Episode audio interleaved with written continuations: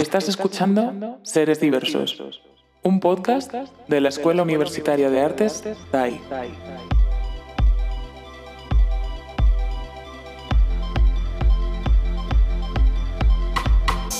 Saludos, seres diversos. Soy Irene Martín Guillén y estoy aquí para presentar este podcast en el que exploramos la diversidad de la comunidad Thai a través del relato y la experiencia de las personas que forman parte de ella. Nuestro objetivo es visibilizar cuestiones, problemáticas, particularidades e inquietudes que nos condicionan en nuestro camino como artistas. Hoy damos la bienvenida a Vania de Santos Merino y a Emma Richie Curvastro, que nos acompañan para hablar sobre emociones y ansiedad. Muchas gracias por estar aquí hoy. Hola, ¿qué tal? Es un placer poder estar aquí. Hola, gracias por invitarnos. Hola, ¿qué tal? Bueno, eh, lo primero que os quiero pedir, antes que nada, es que os presentéis un poco, que nos contéis qué hacéis y sobre todo qué relación tenéis con TAI. Pues yo soy estudiante de Bellas Artes y Diseño Digital y estoy en segundo curso. Eh, yo estoy en el primer año del grado de Cinematografía y Artes Audiovisuales. Muchas gracias por vuestra presentación. Si os parece, eh, para situar un poco la conversación, voy a hacer una pequeña introducción sobre el tema del que vamos a hablar. Entonces, ya sabéis que os hemos invitado aquí para hablar sobre ansiedad, que según la OMS es un trastorno que ya en 2019 afectaba a 301 millones de personas, de entre los cuales 58 millones eran niños y adolescentes.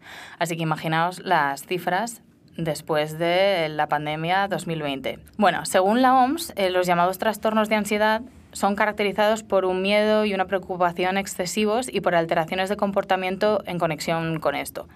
Los síntomas eh, son lo suficientemente graves como para provocar una angustia o una discapacidad funcional importantes. No definen qué significa esto de importante. Y bueno, según este organismo, existen varios tipos de ansiedad eh, que se han clasificado y llamado así. Eh, trastorno de ansiedad generalizada, eh, trastorno de pánico, trastorno de ansiedad social y trastorno de ansiedad de separación.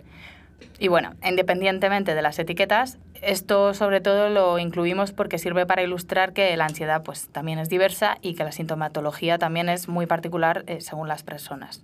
En definitiva, la ansiedad se entiende como un trastorno por las dificultades que genera, ¿no? pero también es cierto que un rasgo común de las personas que la padecen es que son seres muy sensibles.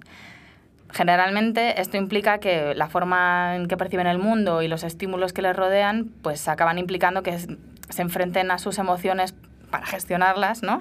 De una forma bastante particular. Y en ámbitos artísticos hay muchas personas que en este camino de autoconocimiento y autogestión de la ansiedad, pues han acabado volcando esta relación con sus emociones, pues precisamente en la generación de una obra que se ha convertido en su carrera profesional. Y bueno, al hilo de todo esto, quería abrir la conversación pidiéndoos, por un lado, que añadáis algo a esta definición si os parece importante y quizá, si os sentís con ganas, claro, que nos contéis un poco más sobre el espectro de la sintomatología de la ansiedad, ya que, por un lado, es bastante común, pero por otro lado, se manifiesta de formas muy diversas. Yo creo que esto podría ayudar a mucha gente a entender mejor eh, qué os sucede, pero también eh, puede contribuir a que personas que están en la misma situación y no lo sepan o no lo detecten, ¿no? pues empiecen a encontrar eh, claves para identificarlo.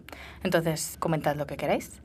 A ver, lo que aportaría son como notas personales, pero es como una visión subjetiva, bueno, a través de mi experiencia, ¿no? De lo que, eh, de lo que siento que, mm, que puede ser la ansiedad. O sea, personalmente, eh, eh, o sea, las consecuencias, entre comillas, que yo vivo de esto son principalmente físicas. Entonces, mm, creo que es algo como muy difícil de ver porque o sea, está pasando dentro, o sea, literalmente dentro de tu cuerpo, entonces pues tú no ves tus terminaciones nerviosas que están ahí volviéndose locas. Claro. Eh, o sea, el sistema nervioso, ¿no? Em, me cuesta, pues eso, me cuesta hablar. Eh, a veces me olvido de lo que estoy diciendo. Porque estás tan nervioso pues que se, que se te va, ¿no? Eh, y claro, siendo un tema como tan, tan personal, pues eh, llega también como la parte emocional que y ya es como un cóctel de... Claro. No entendías nada antes, la cabeza tampoco consigue como mm, complementar eso y te ahogas en un charco. Claro. Yo lo, yo lo vivo un poco así. Y lo que más eh, frustración me da es eso, que creo que esa físicamente no se ve. Hmm. Entonces, porque a lo mejor, vale, se puede ver quizás a través del rostro o si a lo mejor llegas a llorar, pero eh, creo que la gente se lo lleva a otros lugares. Pues estás triste o mm, te ha pasado algo, pero como muy por encima no sé, yo tengo siempre la sensación que es como que no, no se llega, es como, no sé, se quedan a lo mejor como en, en, la entrada de la puerta, o sea, de la casa y no, y no llegan a entrar en la casa, ¿no? Que no se explora en profundidad. O sea, el otro entonces parece un territorio desconocido, pero también para las personas que lo viven, yo creo. Si queréis cortarme. No, no, no, no. O sea, me parece que estoy hablando mucho. Para nada. De hecho, es muy, o sea, es muy interesante porque quería preguntar también, ¿no? ¿Tú conoces gente, quiero decir, porque claro, tú tienes una vivencia, pero a lo mejor ¿Has leído también o investigado o conoces otras personas y has contrastado experiencias, por ejemplo? Sí, a ver, yo en mis amigos, eh, la verdad que mm, lo, lo, que mencionabas antes creo que es real. Siento que mm, cada vez, no sé si, no creo que haya más gente con ansiedad, pero se comparte más. Pero lo que siento es que aunque lo compartamos, lo vivimos en soledad, como en una fuerte soledad, porque eh, pues eso, yo llego a hablarlo con mis amigos, pero con todos en algún momento llegamos como a darnos cuenta de que cuando estamos mal realmente lo que hacemos es aislarnos, porque mm, como la, la lectura externa de lo que nos pasa, eh, o sea, el otro no consigue mm, o percibirla o entenderla, empatizar con ella. O sea, yo no sé muy bien qué es lo que falla en la comunicación, que realmente lo que sientes más seguro es decir, lo gestiono pues en, en mi intimidad, que luego se mm, acaba un poco en la figura esa del encerrarse en su habitación, ¿no? en tu habitación bueno, pasa, pasa muy a menudo, ¿no? Con muchas cosas. O sea, por ejemplo, con los duelos pasa igual, que a veces es tan difícil compartir el proceso que al final uno está más cómodo solo porque parece que hay una dificultad en, ¿no? en traducir esa experiencia. Mm. ¿Tú, Vania? Pues, a ver, a mí el trastorno que me diagnosticaron era trastorno de ansiedad generalizada y bueno, pues este trastorno es una preocupación extrema por lo que pueda suceder en el día a día, por temor a que se repita alguna experiencia pasada negativa, que te haga pasar un mal momento, por miedo al rechazo, etcétera, etcétera. Y la verdad es que estoy bastante de acuerdo en la definición que se le da. Es una emoción bastante desagradable y al final parece que somos nosotras las que tenemos un trastorno o una enfermedad y al final es una emoción que, aunque yo la viva de manera más repetida, eh, está en todos nosotros. Y genera mucho malestar y al final cuando no sabes gestionar ese dolor, te crea mucha frustración, porque primero no sabes cómo comunicarte con el exterior para solicitar ayuda. Yo, por suerte, solicité ayuda pues allá por el 2018 y al final no fue ni por ansiedad, o sea, fue por otro problema y de ese problema supe que yo tenía ansiedad generalizada. Y la verdad es que a día de hoy sí que me he dado cuenta que gracias a nuestra generación se está haciendo mucho más grande el bulo de hablar de la salud mental y de la ansiedad. Pero, no sé, creo que hay gente que lo percibe como algo muy malo, muy negativo y en cuanto puede cortar el tema de la ansiedad lo corta en mi familia, bueno, a mí se me ha invalidado un mogollón de veces por hablar de la ansiedad. Y mi padre a día de hoy, cuando le digo, jo, papá, es que estoy súper ansiosa, es que me preocupa esto, no me hables de la ansiedad.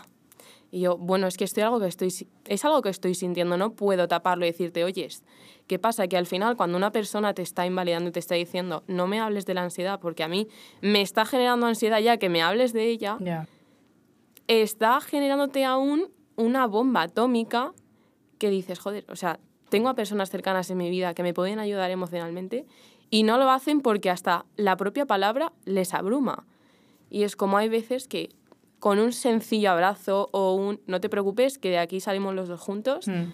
y cuando se calme la tormenta ya pues verás la claridad. Pero bueno, para mí ha sido muy difícil, la verdad, y ha sido un camino, como bien comentaba mi compañera, bastante en soledad, porque hasta que no sabes qué te está pasando, es súper difícil y hay momentos que incluso eh, la ansiedad puede derivar a una depresión hmm. por no saber qué me está pasando. Además, yo llevo un montón de años con ansiedad generalizada desde muy pequeña y al final, pues, por lo que iba aprendiendo de mi infancia, por cómo la vivía y hasta que no tienes cierta edad de madurez, ¿no? como la que tengo ahora, pues no puedes desmontar todo eso que tenías. Hmm.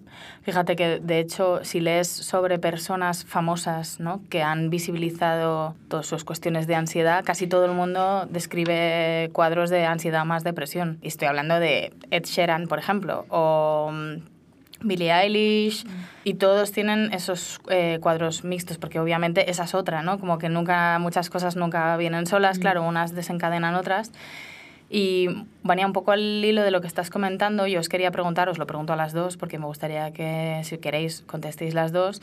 Si nos podéis contar justo un poco cómo os habéis enfrentado a esto, ¿no? Cómo habéis vivido la gestión de todo esto en vuestra vida y sobre todo, pues también en relación a vuestra carrera artística, que es un poco en seguir un poco con el hilo que tú ya has empezado a, a plantear, ¿no? Pues yo la verdad es que, fíjate, porque cuando comencé terapia, como comenté en el 2018, comencé porque tenía una mala relación con mi madre, que al final de ahí desencadena todos los problemas de la ansiedad por la mala relación que tenía y al final pues me, me perjudicaban y yo era muy pequeña.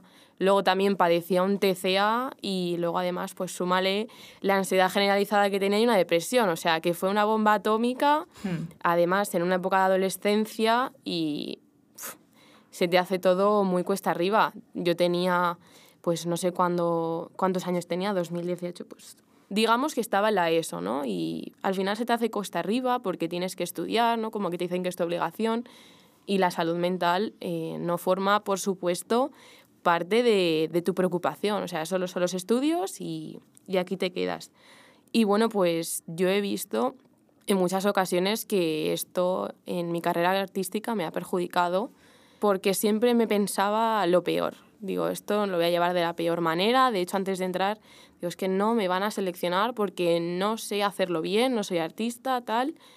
Vamos, también parte del síndrome de la impostora, ¿no? De no sirvo para nada y, y no voy a entrar. Y al final, pues durante el recorrido que he tenido aquí en TAI, pues me he dado cuenta que pues a la hora de llegar a clase lo paso fatal, a la hora de las entregas también, porque al final estamos en una carrera artística y pues yo con normalidad no solía ponerme unos tiempos de finalización, ¿no? Era como, bueno, pues me voy a poner a experimentar y a ver qué sale.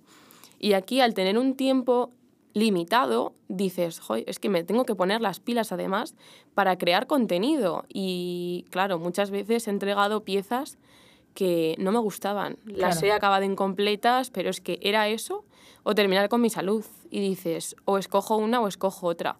Entonces, priorizas, claro, y pues mi mayor momento de miedo es ese, cuando hay una entrega y digo, es que no voy a llegar, y luego sí que llego. Pero al final, pues por no poder explayarte todo lo que quieres en un proceso y en un proyecto, pues te frustras y la frustración es muy grande. Y claro, hasta que gestionas luego todo eso que estás sintiendo es un caos. ¿Y no hay algo también de la creación o de los momentos en los que a lo mejor sí que puedas crear con más tiempo que te alivia? ¿O, simple, o en general tienes más esa vivencia como más estresante, si puedo usar esa palabra? Pues están ambos momentos. Mm. Muchas veces empiezo con la calma, porque al final es una carrera que he elegido porque me gusta y porque al final cuando era muy pequeña pues era lo que más me gustaba hacer. Mis momentos de diversión era pues estar construyendo, tocar cosas con las manos, ¿no? lo plástico. Y sí que siento que es una carrera que está muy diseñada para mí y además viene bastante bien para el tema de la ansiedad. O sea, al final es como el destino me ha querido garantizar esta carrera para, oye, saber si eres capaz de sanar un poco, ¿no? Pero, pues bueno, lo que me comentas sí que es cierto, pues eso, que empiezo con cierta calma y luego ya empiezo a desarrollar el estrés y la bomba atómica de no voy a llegar.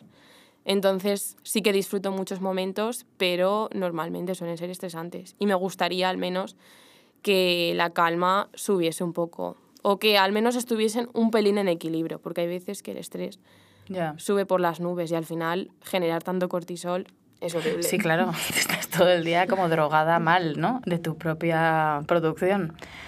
Pues bueno, muchas gracias por compartir esto. Emma, ¿tú quieres comentarnos algo en general también un poco sobre mm, cómo has enfrentado esto y cómo convives con esto en relación a tu carrera artística en todos los sentidos? Mm la verdad que, o sea, yo comparto muchísimo las vivencias de Vania porque creo que eh, a nivel como temporal comparto como muchísimos puntos de, me empezó, pues eso, en la ESO empiezas como a ser consciente de que te está pasando algo, se te van sumando problemas bueno, problemas, circunstancias externas o familiares que van como grabando en eso. Y yo recuerdo todo lo que fue eh, bachillerato y los años después, donde yo ya empecé a notarlo más. Yo estuve medicada un tiempo también, porque...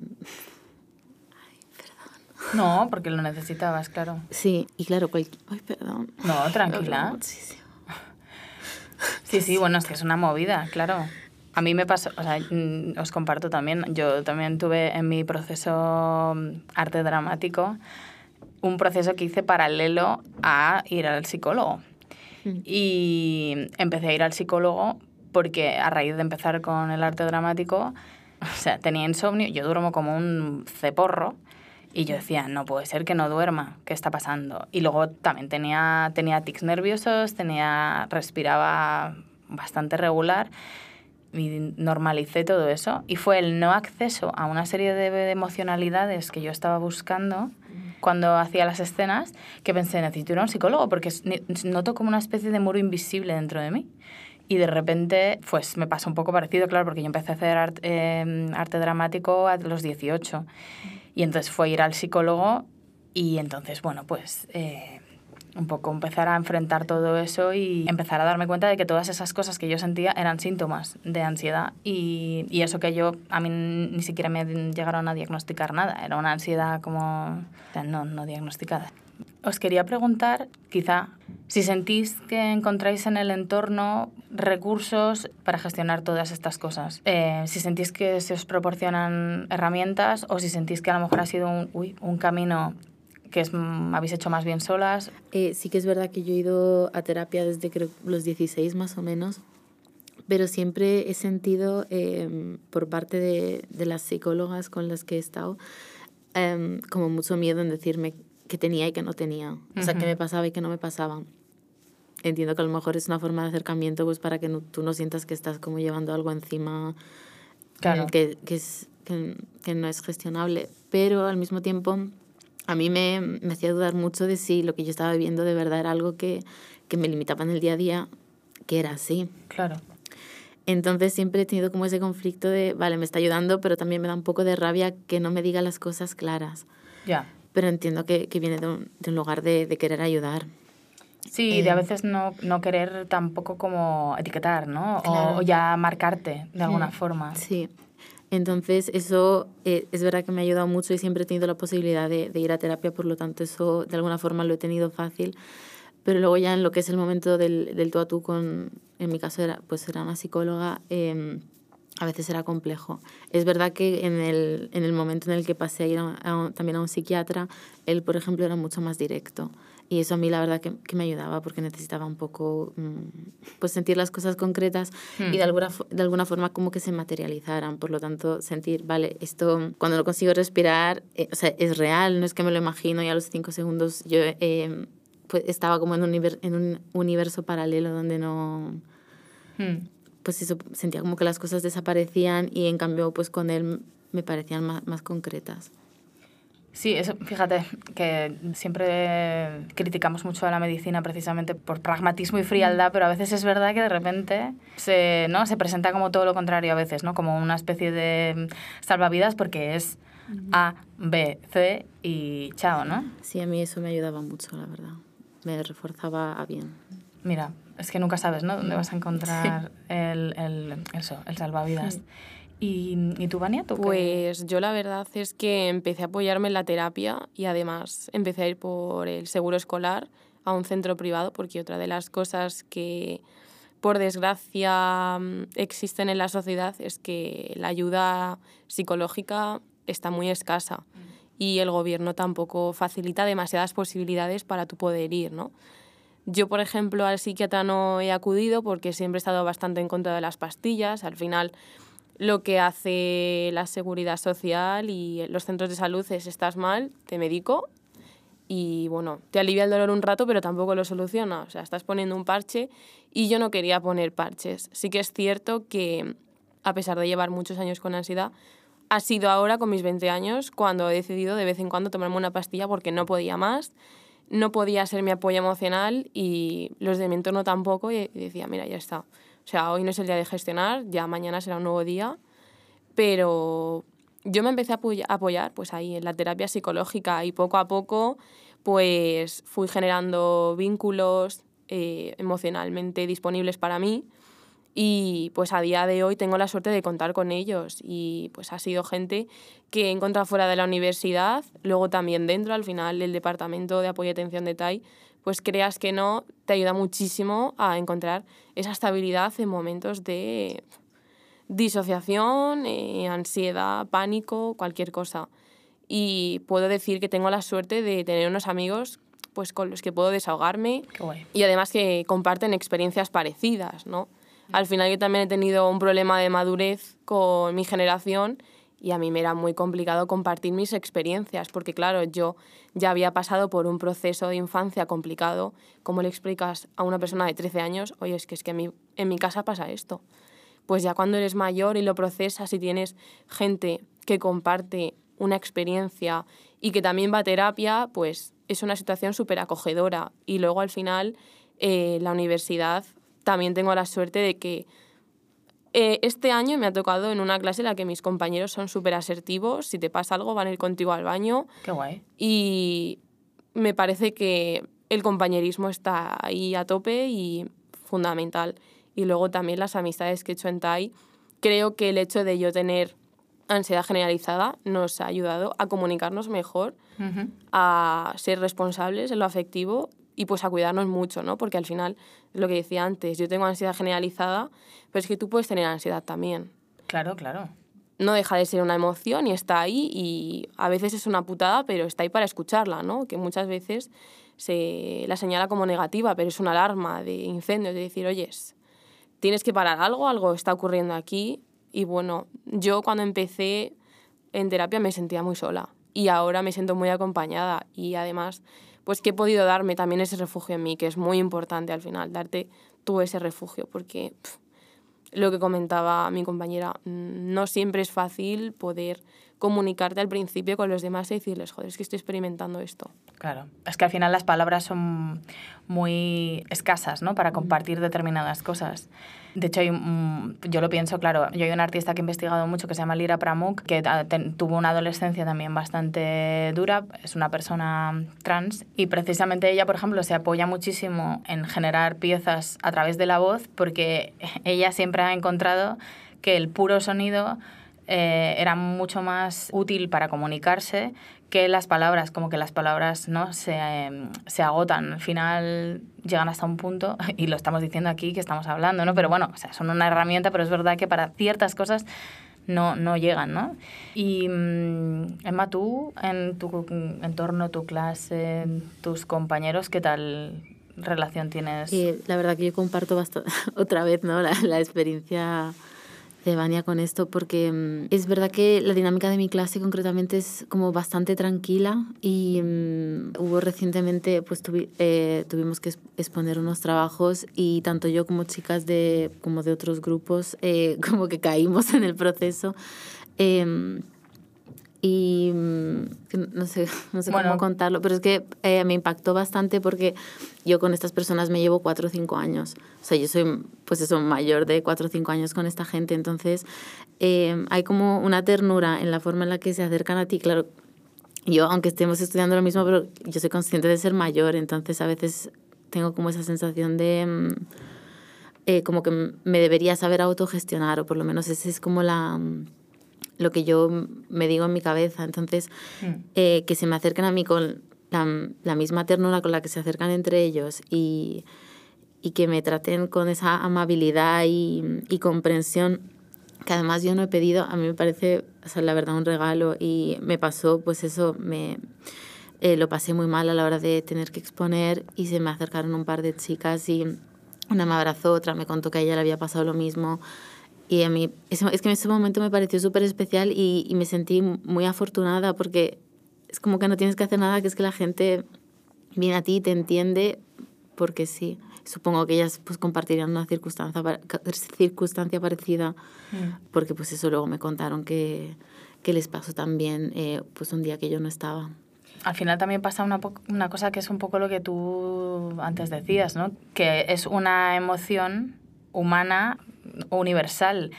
Otra cosa es cuánto la tienes, ¿no? Cuánto la sientes, pero todos la hemos sentido, la sentimos y es precioso que, mm, ¿no?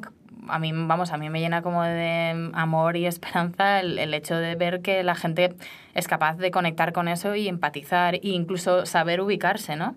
saber ubicarse y decir, yo he sentido algo parecido a lo que tú estás sintiendo, a lo mejor no, o sea, es un poco inconmensurable, ¿no? Pero desde mi experiencia te acompaño, ¿no? Es muy... Mm, sí, sí, sí. Pues qué bien, chicas, la verdad. Eh, un beso a vuestros compañeros, ¿no? Sí, fue muy bonito ese momento, de verdad. Es que me, me emocionó mucho.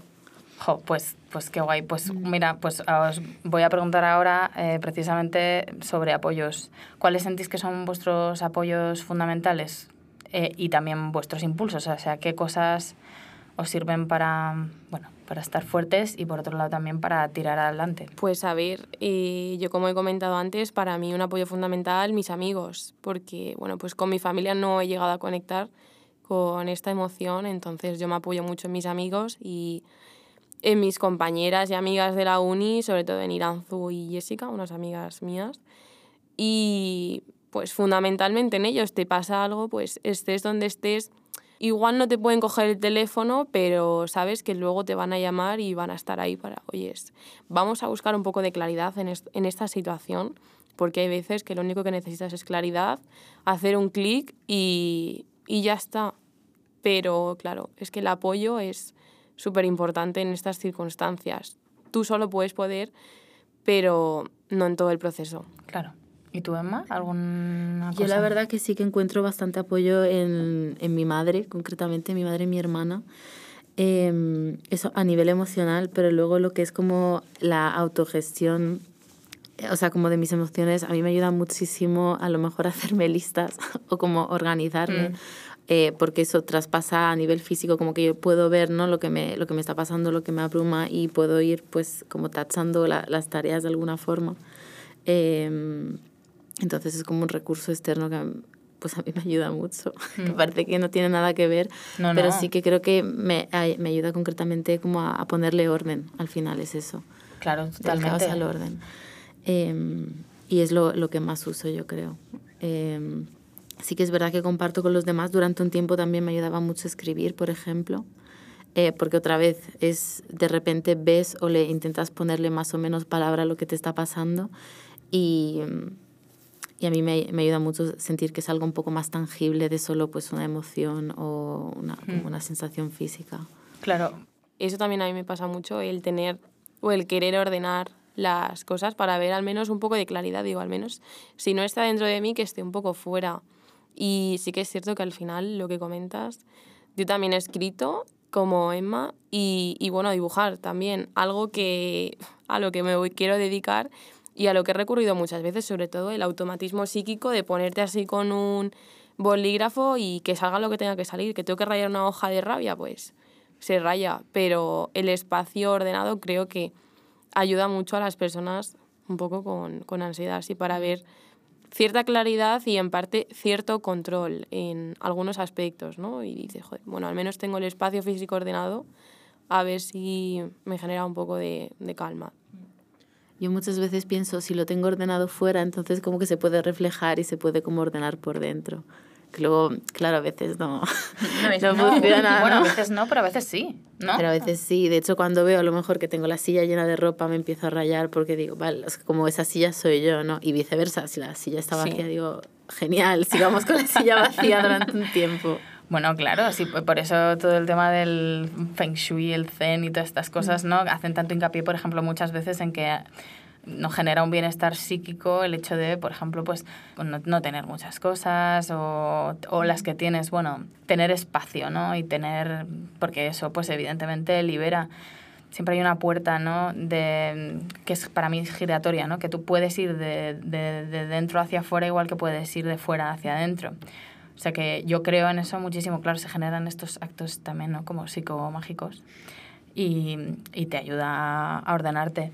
Y, mm, y, cosas que os ayuden, que os impulsen, en plan, bueno, puede ser lo mismo a lo mejor, pero cosas que digas, eh, hay, hay, cosas que, que sirven de apoyo, también cosas que liberan, pero también hay cosas como que te impulsan, que tú dices, yo mm, hago esto o veo películas o yo qué sé, bailo mm, sola en casa y, y, como que voy recuperando... Mm, como que te refuerzan. Sí, y que te hacen como decir, reconectar con... Las vitaminas, ¿no? La fuente de vitaminas. Ese es el bote de vitaminas que puede ser pues cualquier cosa. Eh, a mí, por ejemplo, me, cocinar, porque es como en dos horas he convertido esto en esto, es magia. Y sobre todo poder disfrutar del proceso. Claro, claro. Y mantenerte ahí consciente, que al final también puede ser un ejercicio de meditación incluso. Claro. Mm, ¿Tenéis, ¿tenéis localizada alguna práctica?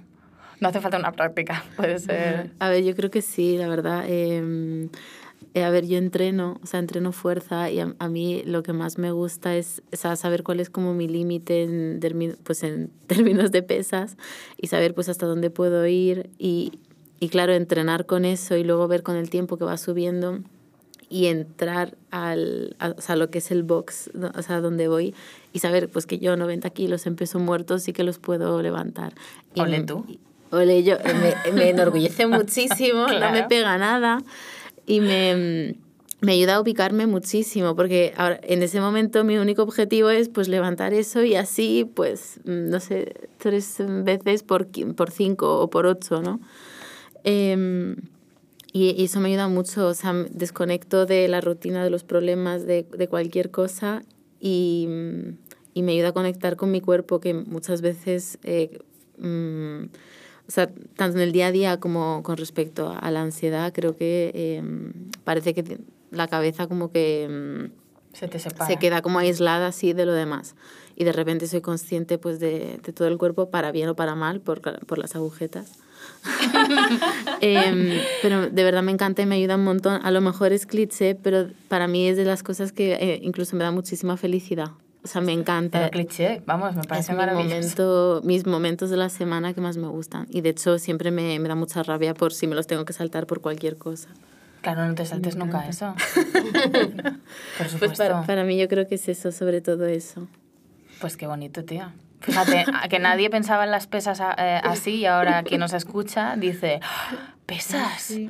Qué maravilla, ¿no? Es que guay, ves como tu cuerpo... Vamos, yo estoy visualizando ahora... Se fortalece, es muy chulo y también metafórico en el fondo, ¿no? Es precioso. Claro, te vas reforzando, es muy bonito, tía, me encanta.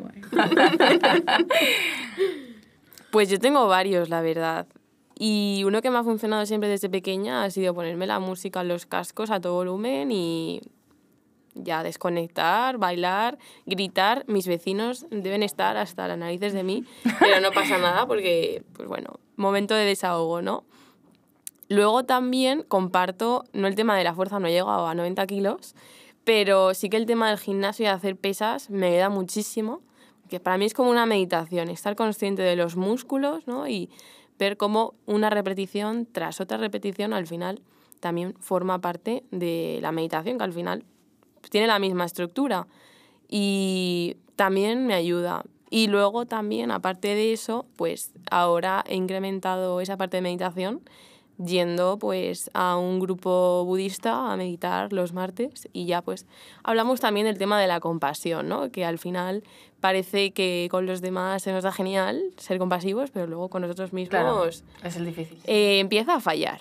Y bueno, la verdad es que me está ayudando muchísimo y son dos horas que al final tengo que buscar en mi día de autocuidado. Y sí o sí, no tengo escapatoria. Y eso es una cosa muy importante cuando padeces ansiedad, que no sabes buscar ese hueco de, de autocuidado ni de, joder, voy a pararme un poquito, voy a ver una película, voy a no hacer nada productivo. Y creo que buscar esos espacios también me ayudan muchísimo. Sobre todo el cantar. O sea, ¿Cantas? Canto, sí. Que lo haga bien, no lo sé. ¿Tengo buen tono? Sí. Pero bueno, ya... Mira, el acto antropológico de cantar es cantar. O sea, quiero decir, cantar es expresarte melódicamente o no melódicamente. Uy, cantar es muchas cosas. Pero si a ti te sirve para expresarte, eso es un acto de canto. Es, es, y es lo que mola realmente. Pues nada, canto. Pues qué bien, hija. Muy bien, claro que sí. Em, qué maravilla toda, ¿ves? Ahora... Eh, Estos son nada más ideas. Me, me parece súper bonito porque en realidad, si lo pensáis, ¿no? La meditación en realidad es estar en presente, o sea, es conseguir estar en presente. Y entonces se dicen muchos, ¿no? En muchas místicas, meditar, eh, se puede meditar haciendo lo que sea. Sí, cualquier cosa. Cualquier cosa. Y meditar genera una cosa preciosa que es, claro, si tú consigues regularmente generar esa especie de pequeña cuña en tu vida, eh, en la que de repente dices, estoy bien, estoy concentrada, estoy aquí. Claro, evidentemente cuando luego estás en el pozo, hay algo en tu sistema que sabe que, hay esa, que existe esa cuña, mm. que hay una luz ¿no? al final del túnel. Y eso es súper importante porque, claro, eso, independientemente del estado en el que luego te puedas encontrar, te hace muy consciente de que también está esa otra cosa. Y por eso cuanto más lo repites, más se fija en el sistema que eso existe.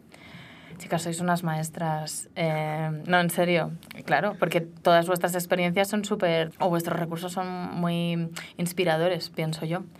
Quería preguntaros si creéis que podéis dar algunos consejos a personas que estén en situaciones similares, pues yo que sé, para poder orientarse, y también si creéis que podéis dar algún tip o alguna cosa eh, a personas pues, que están alrededor de otras personas que tienen ansiedad pues, para saber cómo ayudarles mejor o cómo posicionarse, aunque yo creo que ya también habéis dado bastantes pautas, pero bueno, si queréis así... A mí la verdad que me ha gustado eh, lo, lo, que nos pedías, como de dar consejos sobre todo a la gente que acompaña a las personas que, que puedan vivir ansiedad, porque creo que es donde más mm, eh, como vacío hay a la hora de... Mm. No sé, o sea, de saber pues por dónde tirar. A lo mejor es, es, muy banal, pero pedir que se informen un poco o que a lo mejor si ellos mismos no, no entienden qué le está pasando a la persona, siempre se puede acudir, en el caso de que vaya a terapia, pues pedir a lo mejor la sesión ¿no? con, mm. con el psicólogo que, que, esté siguiendo a la persona para que te den puntos o que te, te explique con, con las palabras que tú puedas entender pues qué está pasando, que eso recuerdo que mi madre en mi caso lo hizo que había veces que es que no te entiendo, te quiero mucho, pero es que no te entiendo. Iba, lo hablaban, mm, yo no sabía qué se decían y tampoco me lo contaba después, pero yo sabía que eso le ayudaba pues para acercarse a mí.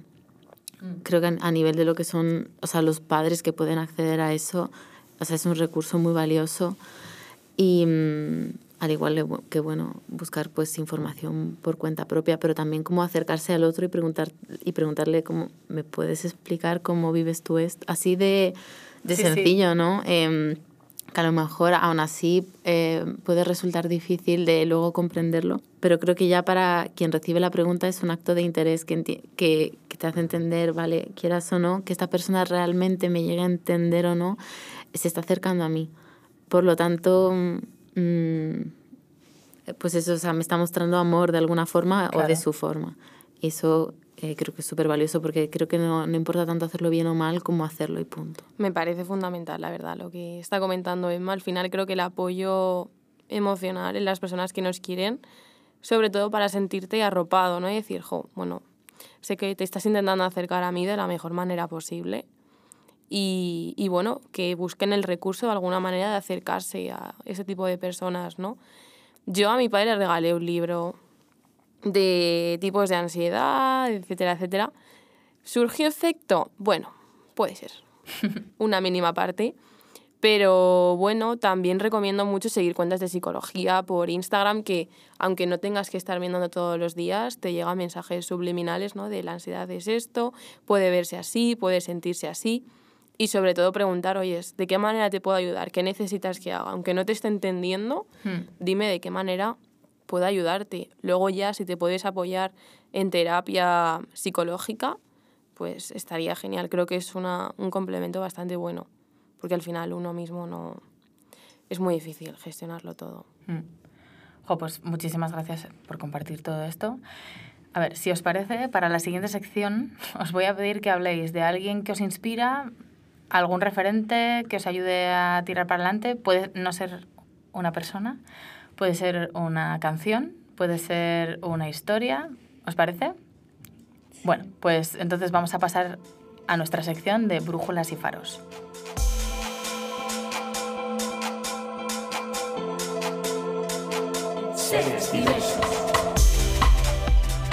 Yo la verdad que le, es que le he dado muchas vueltas, pero no hay como figuras que yo diga, es que me inspira, metal.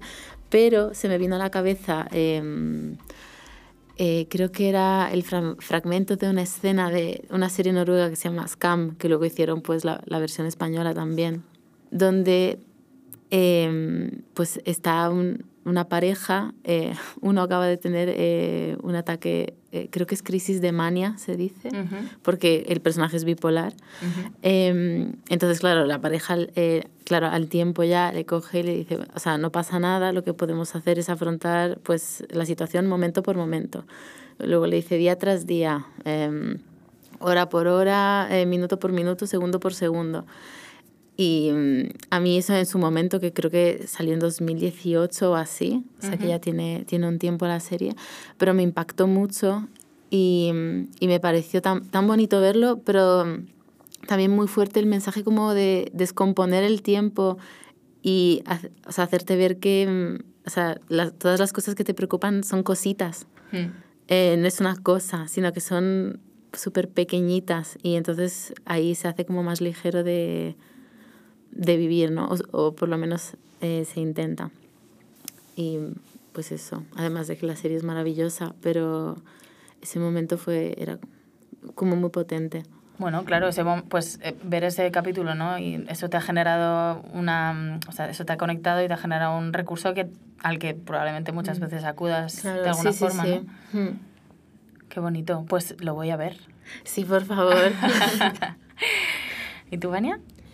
Pues así a simple pensamiento, a mí lo que más me motiva a, seguir y a continuar es ver mi imagen de pequeña y, y decirme que al final lo que he pasado no me lo merecía y que ahora todo lo que va a pasar pues va a ser algo mucho mejor, ¿no? Porque al final eh, me he cuidado, fui yo la primera que dio ese paso de estamos mal, vamos a hacer esto. Entonces a mí siempre se me viene mi imagen, además tengo en el armario muchas fotos pegadas y en el espejo del baño, en plan cuando se te, se te olvide por quién estás haciendo esto, pienso al final en mi niña interior y en, oyes, te mereces ser feliz y, y al final sanar todo ese dolor que tienes dentro, ¿no? Y como fuente también de referente, pues yo diría mi amigo Jesús, sobre todo, sí es una persona maravillosa, a mí me arropó sin querer nada a cambio, al final en eso consiste en una amistad, ¿no? en acoger sin querer nada a cambio y al final lo que me ha demostrado día tras día es que de todo se sale, de una manera más difícil o, bueno, de la manera que se pueda llevar, pero al final se acaba saliendo y, y hay un poquito de luz, ¿no? Una mota. Y aunque tú no la veas, él es capaz de decirte, mira, de todo esto que te has montado, este perifostio ¿no? que acabas de generar, eh, te voy a hacer, aunque sea que veas una pequeña gota de luz. Y al final esa gota de luz va creciendo y nos a mí me motiva también. Y verme también como futura artista creo que es una de las cosas que más me motivan en mi vida. Visualizarte, qué bonito. Claro que sí, yo, te, yo os visualizo, lo veo. jo, qué bonito. Pues Em, a ver, ya para cerrar esta sección, em, quería pediros si queréis mandar como un mensaje. En plan, mensaje a personas que puedan estar, eh, que tengan ansiedad y a lo mejor todavía no lo detecten o que ya lo detectan. Un mensaje a personas mm, que están en esta situación y luego también, si queréis, un mensaje a aunque ya lo habéis hecho, ¿no? A personas que están a su lado, podéis hablarles directamente en plan, hola, ¿qué tal, chicos? es que hay que pensar, ¿eh? La frase bien. Bueno, no tiene que ser una frase, podéis, puede ser un monologuillo. Yo diría que una de las principales cosas es ir paso a paso, es decir, que no se pueden solucionar todos los problemas a la vez. Que hay muchas veces que nos vemos en una montaña y poco a poco. Es que si no empiezas por una mínima cosa, no vas a poder abordar todo, que eso es a veces una de las cosas que me pasa, que quiero abordar con todo a la vez claro. y pasar del blanco a negro, pero no es posible. O sea, las escaleras de una en una, por favor. Total. Hay una metáfora muy de psicología que es muy poco apta para veganos, que es... Ay, por Dios, que es, vegana. No, no, pues, pero los, atención, agárrate. A mí me parece horrorosa, pero en realidad es súper gráfica. Claro, eh, yo, yo lo escuché una vez, en plan, si, si, te, si piensas en comerte un elefante, claro, no, no, no, no, no empiezas. Porque claro, si vas comiéndote el elefante poco a poco, claro, el horror, claro, exactamente. Madre mía. No apta para veganos, pero, pero aquí es súper gráfica. Es súper gráfica. Luego, No sé. mm, tú piensas que, como si me lo dijeras a mí. Es que lo que se me ha ocurrido es super cursi, porque como he mencionado la serie de Por antes, favor. en la segunda temporada, porque lo que mencioné era la tercera, Viva, el, viva lo cursi. Sí. dicen, esto vale, lo dice el personaje, o sea que yo me, a, a través de ella, tiene justo delante de su espejo eh, como una notita que, eh, que dice, o sea, todo el mundo está como eh, eh, luchando una guerra de la que tú no sabes nada. Por lo tanto, siempre sea amable. Esto no es- Entonces, RT, o sea, mm, apli- apliquémoslo, ¿no? Vamos, esto no es nada cursi, amiga. Esto es eh, absolutamente así. Yo me acuerdo cuando yo era una joven eh, aprendiz de logopeda y estaba en una clínica mm, aprendiendo con una gran eh, foniatra. Me acuerdo una vez que entró una chica y cuando se fue yo miré a, a mi maestra y le puse cara de, madre mía, como, wow, esta persona está Es potente, ¿no? y me, di- y me miró y me dijo, mira, no puedes juzgar a nadie porque tú piensas que cada persona que entra aquí sufre. Mm. Y, y eso es extrapolable, no todo el mundo tiene una herida, todo el mundo sufre. Y cuando me dijo eso, bueno, eso es algo que se me ha quedado tatuado en la piel. Yo cada vez que veo a cualquier persona, digo, lo que sea, sí, pero sufre. De alguna forma tiene una herida y, y, y cambia la perspectiva.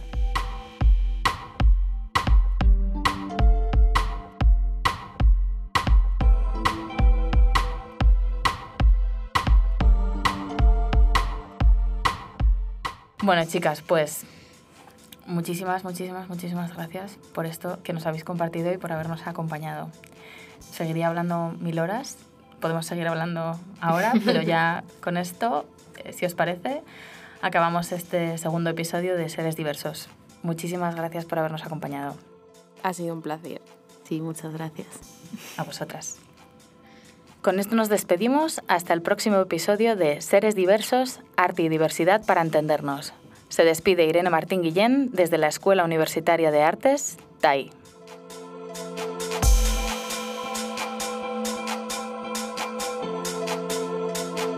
Seres.